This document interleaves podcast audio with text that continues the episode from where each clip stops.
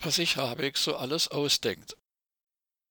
Seit der Übernahme der Regierungsgeschäfte durch die Ampelregierung unter Bundeskanzler Olaf Scholz ist in den vergangenen 16 Monaten zu beobachten, dass der Ausbau der erneuerbaren Energien noch rigoroser gebremst wird als in den vergangenen 16 Jahren unter Kanzlerin Angela Merkel. Seit Januar gibt es nun sogar Flächenbegrenzungen für schwimmende Photovoltaikanlagen. Und Wirtschaftsminister Robert Habeck bezeichnete bei einem Interview in der Ukraine die dortigen Atomkraftwerke als, so wörtlich, sicher.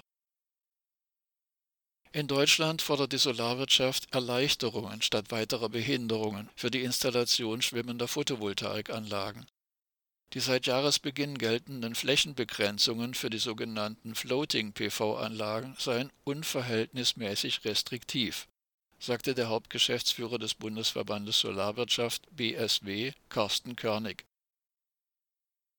Und dass Atomkraftwerke, so wörtlich, sicher seien, erfuhren die Menschen in Baden-Württemberg schon in den vergangenen zwölf Jahren der Ägide des pseudogrünen Ministerpräsidenten Winfried Kretschmann.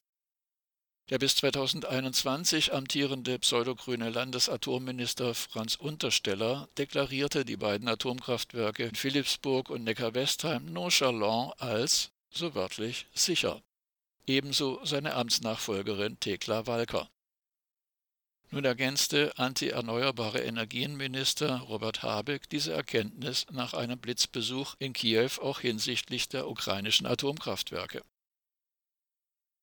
Habeck sagte gegenüber der Welt in einem Interview am 6. April nach einem Treffen mit dem ukrainischen Energieminister Hermann Haluschenko, Zitat, die Ukraine wird an der Atomkraft festhalten.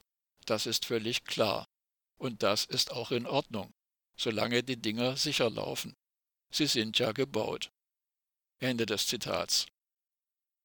Für alle Ungläubigen noch einmal, Zitat, die Ukraine wird an der Atomkraft festhalten.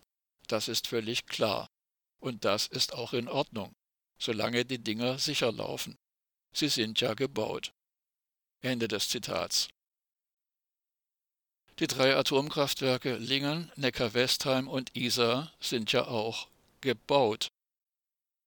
Ein gutes Argument für eine weitere AKW-Laufzeitverlängerung?